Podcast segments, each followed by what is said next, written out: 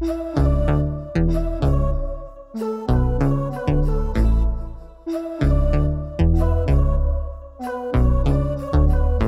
minha gente! Olha nós aqui de novo, mas dessa vez para deixar um gostinho de saudade. É que esse é o último podcast do Ualabá. Foram quatro programas sobre a montagem do espetáculo cênico virtual do Ualabá. Quanto a gente aprendeu, quanto a gente trocou, hein? Aqui quem fala é Sullivan Bispo, viu? Não confunda a minha voz com a de Oprah, não.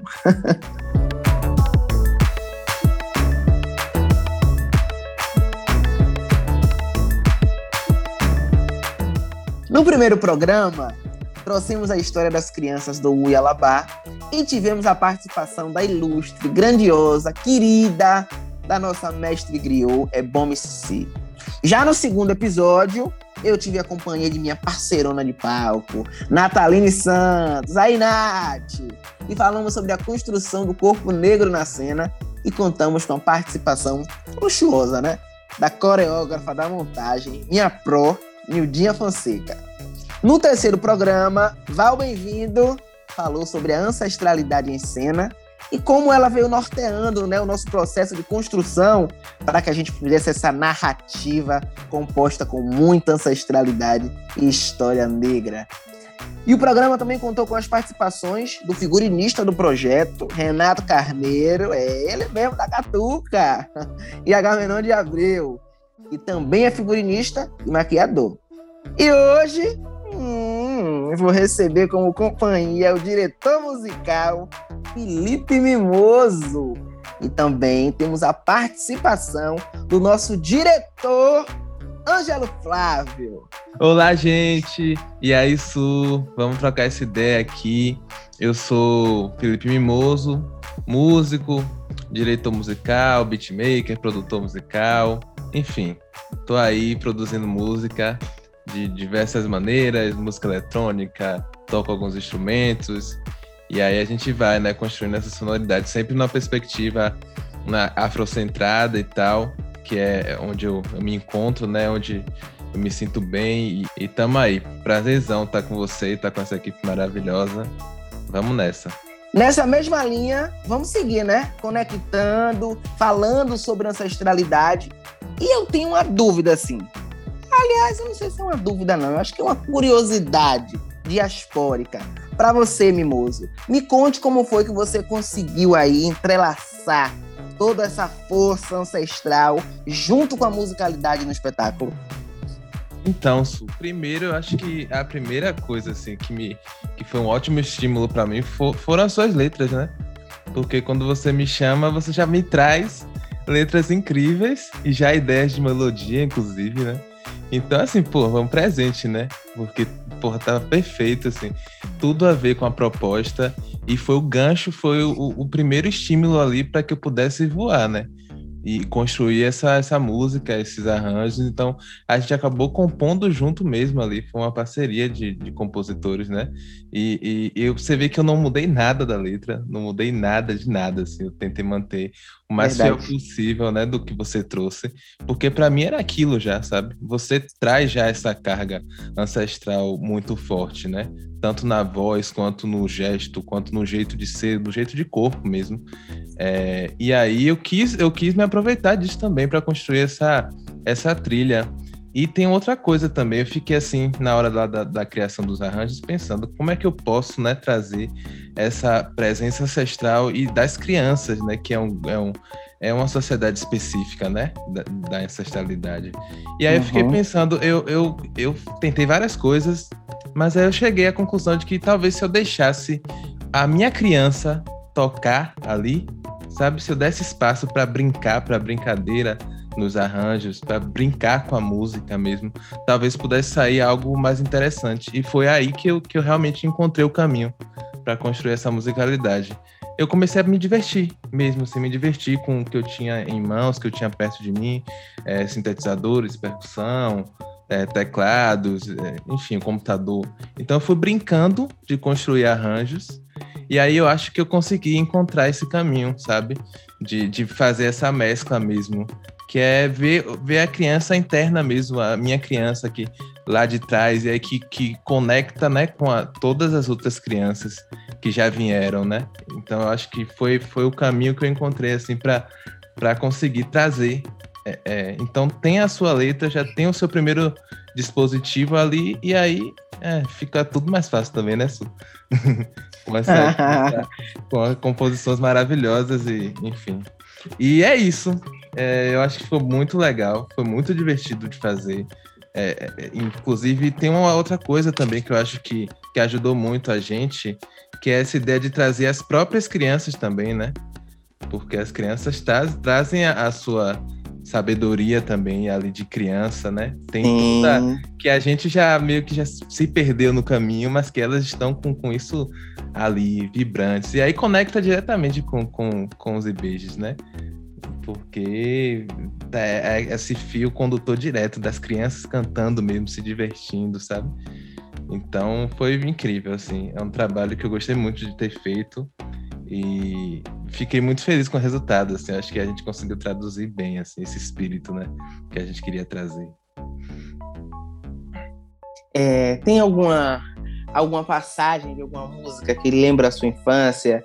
O que você acha que lhe marcou mais nessa construção, que trouxe uma memória ou uhum. intuitiva, ou ancestral, ou enfim, dessa nossa meninice periférica? Eu acho que é aquela que você canta. Bejerê, bejerê, bejerê, bejerê, bejerê, bejerê.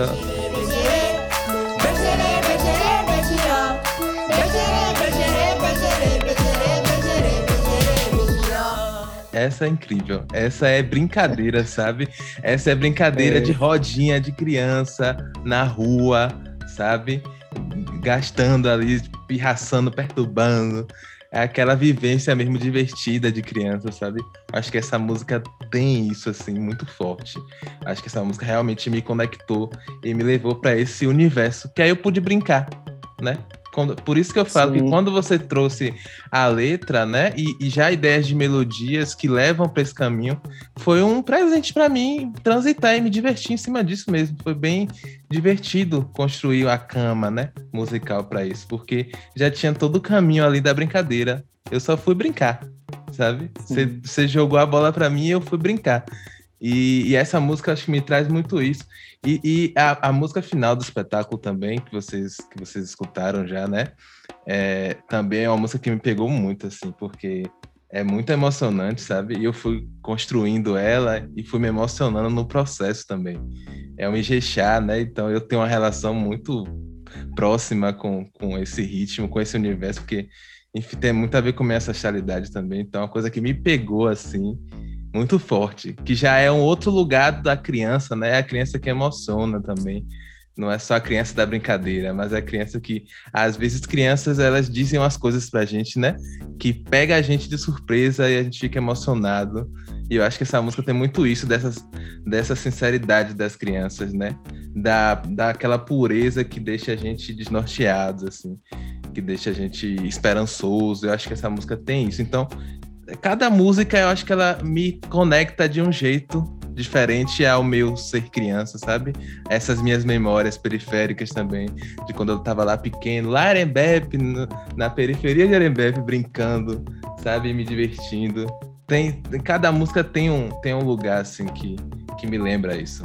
Eu acho que tem essa ligação, assim, também muito forte é, com as nossas vivências, né? Até hoje de candomblé, de erê, trazendo essa essência do que a gente vê, do que a gente sente, do que a gente aproveita, do que a gente brinca, né? Do caruru, que a gente uhum. comeu, que a gente come.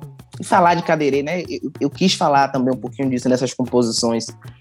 É falar de cadeirê, falar dessas particularidades, mesmo com pouco tempo de uma composição. Eu acho que a gente tem que agradecer, né? Foi, foi eles, foi para eles e é por eles, né? O herê de Oxóssi, o herê de Oxum, o herê de O herê de Oxóssi, o herê de Oxum, o herê de o herê de Oxalá. E aí a gente vai-se embora. Lindo, lindo. Gente, queria registrar aqui que temos um compositor maravilhoso, viu? Sullivan, Ah, meu Deus, obrigado. além de tudo, ainda é musicista, compositor perfeito. Tipo, foi incrível fazer essas músicas. Elas estão lindas, assim, tipo, realmente. Muito... Vocês ouviram, né, gente? Eu sou suspeito pra falar, mas vocês A ouviram. gente, tem que, a gente tem que colocar as letras aqui também. Com certeza. Com certeza. Easy. Maravilha, mimoso. Você, como sempre, com essa calma de Oxalá, essa paciência e esse talento funfum que nos cobre sempre de muito carinho, né? E de muita precisão, de muita potência ancestral. Axé. E para indicar e comentar os desafios agora, né, dessa nossa conexão aí ancestral, conversamos com o diretor do espetáculo, Ângelo Flávio. Ângelo, que é formado em direção teatral pela UFBA, além de ser ator, dramaturgo, roteirista, repórter, ah, um currículo vasto, né? Um currículo enorme. Quem era o Lattes? Era a BNT. Chega para de baixo, Ângelo. Me conte tudo. Salve, salve, salve, salve a todos e todas ouvintes daqui desse podcast.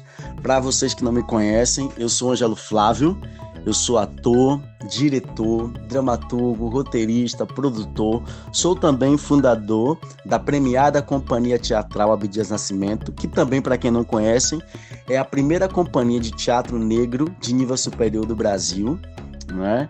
E eu vim aqui né, falar um pouco para vocês né, sobre o processo da montagem do Alabá. Né? É, esse projeto é um projeto em que, é, em que nós fazemos uma imersão né, na sociedade das crianças, que é o Egbeurum. Né? Egbeurum significa a sociedade das crianças que moram no céu. E dentre essa sociedade, porque são muitas sociedade, sociedades, escolhemos aí a sociedade do Ualabá, que significa os nascidos de dois. E estamos trazendo isso enquanto investigação artística e apresentando isso para um país que, infelizmente, ainda se mostra intolerante religiosamente. Né? Nós convivemos em um país laico, mas que todos, os, todos os dias nós infelizmente testemunhamos né, os diversos casos de ataques às, às religiões afro-brasileiras. E tá aí a, também a nossa missão, é trazer isso daí né, para que a gente possa, de alguma maneira, acabar com a ignorância né, e, e fazer com que o amor as tolerâncias, não é? Que a gente possa estreitar as nossas fronteiras culturais e que possamos ser respeitosos, né, com as diversas culturas que formam, inclusive, né, a, o corpo do povo brasileiro.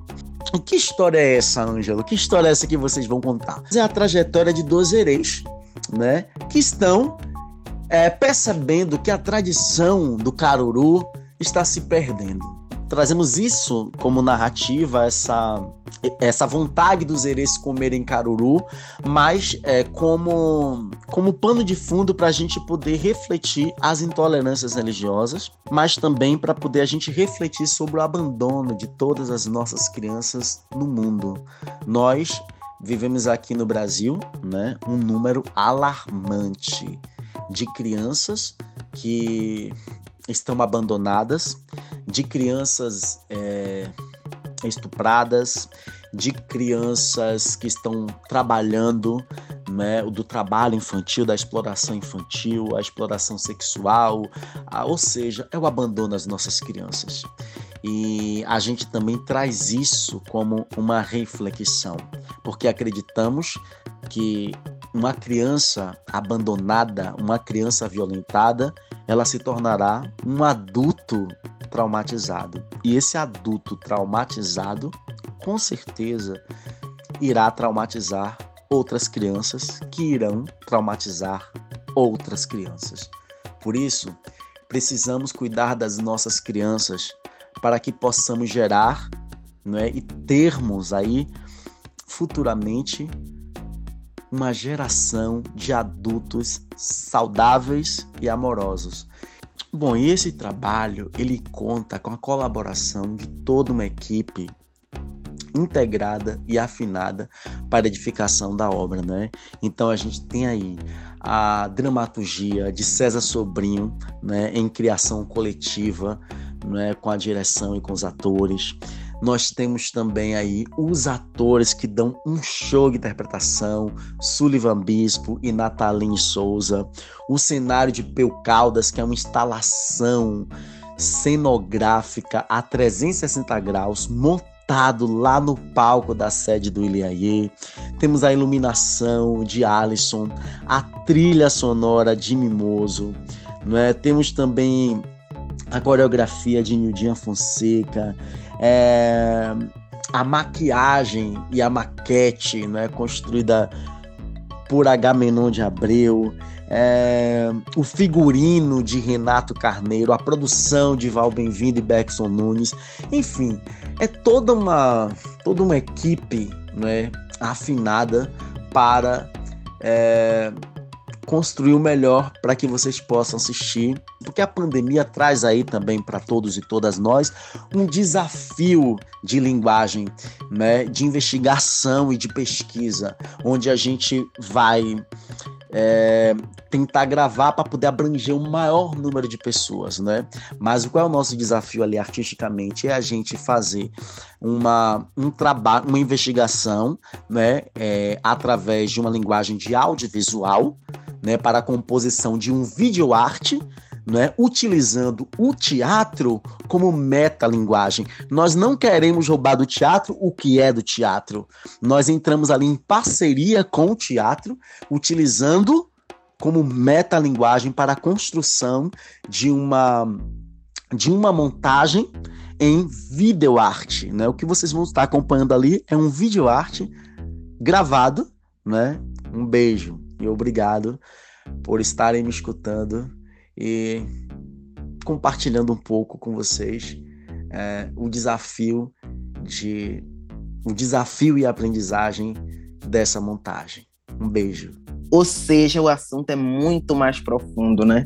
Muito mais. Rende muito. Todas essas variações, essas intenções e essas histórias que a gente tem para contar, vale muito a pena. O que, que, você, o que, que você achou, Mimoso, de tudo isso que a Angelo disse? Nos trouxe? É, eu, eu realmente acho interessante essa perspectiva que ele traz, né? De discutir politicamente também, né? Que, que, ele, que ele traz ali na fala. Que ele fala desse, desse lugar da criança aqui no Brasil, né? Como, tipo, a criança ela não, não tem o suporte necessário, é, tantas crianças passando necessidade e, e enfim, essa dificuldade que a gente está vivendo nesse momento, ainda mais agora em pandemia, enfim. É, é legal ele trazer isso pro, pro, pro projeto também, essa discussão, né? Que não é só sobre alegria, a gente também tem as chagas, tem as questões, né? Que a gente que é importante que a gente discuta também. É, e levar isso artisticamente também é muito importante. E, e outra coisa que eu acho interessante também é a coisa do formato, né? Que ele também, que ele também comentou, que é essa coisa do, do espetáculo que não é no teatro, né? Que é no audiovisual. E aí a gente tem que pensar por uma outra perspectiva, né? E eu acho que é, que é a grande desafio, é o grande desafio hoje dos artistas que trabalham com teatro é como adaptar isso pro audiovisual. E aí ele, ele trouxe uma fala interessante que é deixar o que é característica específica do teatro lá no teatro, para até respeitar essa linguagem também e adaptar o que se pode para o audiovisual.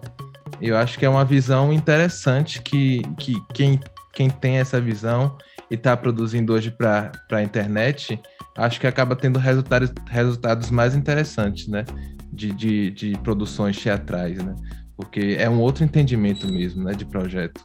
Quando essa, essa coisa do teatro vai para o audiovisual. Então, achei muito interessante esses, esses aspectos que ele trouxe aí no, na fala. Maravilha, maravilha. Eu também acho muito importante, né, a gente não a gente não deixar, né, esses assuntos que atravessam a nossa sociedade, o nosso eu, passar despercebido, né? São essas mazelas que também constituem a nossa resistência, né? Por mais dolorosas que sejam, e infelizmente também contam a nossa história, a nossa história de nossa história revolucionária, a nossa história de superação. E essa meninice, para além de encanto, tem muita história para contar. Essa meninice que está com fome, esses meninos que sentem fome, né? Exato. Mas nós nascemos antes da dor. É. Por isso que e por isso que a gente vai se reconstruindo, se reconectando e ressignificando a cada dia as potencialidades da nossa ancestralidade, né? E Beijiró, salve os dois, salve os meninos, Salve. salve Dou, salve Alabá, salve Quindê, salve Taiô, né? É muito enredo, é muito enredo, mas eu espero que tenha sido confortável e agradável para todo mundo nesses quatro programas que a gente fez de coração. Total, total. Gente, adorei a conversa. Muito obrigado. Muito obrigado pela oportunidade, primeiro, Sul, de estar com você nesse projeto, que realmente é um orgulho para mim. Você sabe que eu sou é, seu amigo, mas sou também seu admirador, sou seu fã também. Desde lá, nosso, nosso primeiro encontro trabalhando, eu já me apaixonei é, pelo seu talento, pela pessoa que você é. E agradeço também a Val, a todo mundo pela confiança, a, a, a- a Ângelo também. Enfim, equipe maravilhosa, Nath, incrível. É, só tenho realmente a, a agradecer assim, por estar colando com vocês e fazendo essa coisa maravilhosa. E super divertida também. E vamos encerrando por aqui nosso segundo episódio do podcast, né? Agradecendo pela participação dessa equipe técnica maravilhosa. A ficha é vasta, né? E o carinho também é muito grande. É, agradecendo a todo mundo que assistiu o nosso espetáculo, que ficou disponível aí durante uma semana lá no canal do YouTube do Ileaê. Primeiro bloco afro do Brasil. Ileaê, Casa de Negro, Mundo dos Negros. É que bom história. que a gente. é, é, que bom que a gente conseguiu construir, né, essa história lá nesse chão sagrado, nessa palha unificada e nesse massapê que tanto fortalece, né, a nossa história, a nossa militância negra. E é isso, minha gente. Esse projeto tem apoio financeiro do governo do estado da Bahia, através da Secretaria de Cultura e da Fundação Cultural do estado da Bahia. Programa Aldir Blanc Bahia, via Lei Aldir Blanc, direcionada pela Secretaria Especial da Cultura do Ministério do Turismo, Governo Federal. Do Alabá Podcast tem o roteiro de Camila França e produção de Val Bem-vindo. Gravação, edição e mixagem, Felipe Mimoso. Apresentação, Sullivan Bispo, Nataline Santos, Felipe Mimoso e Val Bem-vindo. Entrevistas, é Cici, Ângelo Flávio, Agamenon de Abreu, Nildinha Fonseca e Renato Carneiro.